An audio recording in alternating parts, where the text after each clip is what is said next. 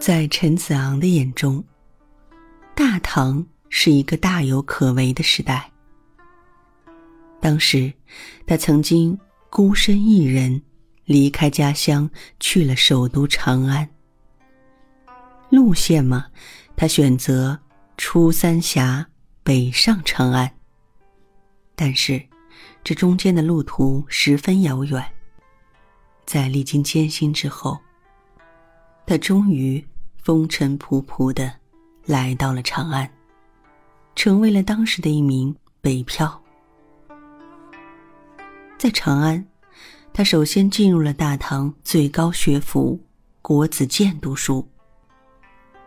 学习一年之后，他便参加了当时的科举考试。可遗憾的是，他没有考上。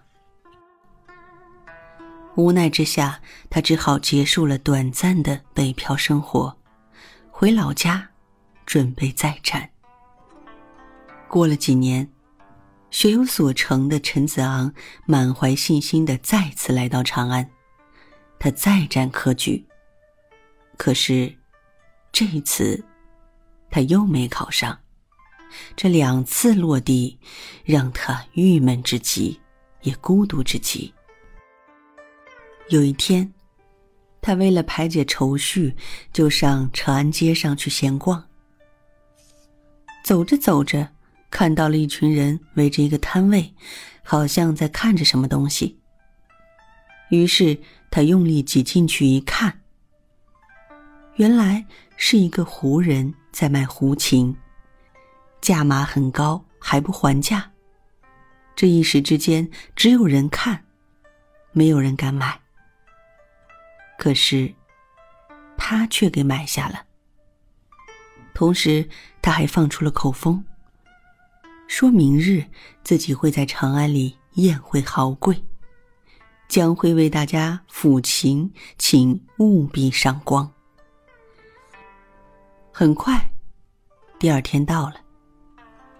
就在人们都在等待琴声响起的时刻，他却一把抓起胡琴，砸成了两半。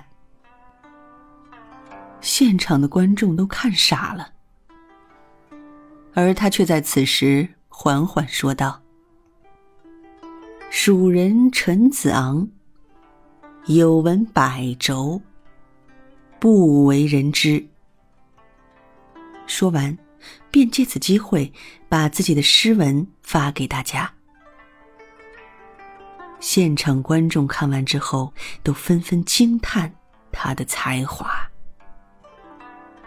而陈子昂也一下子。在长安城里出了名。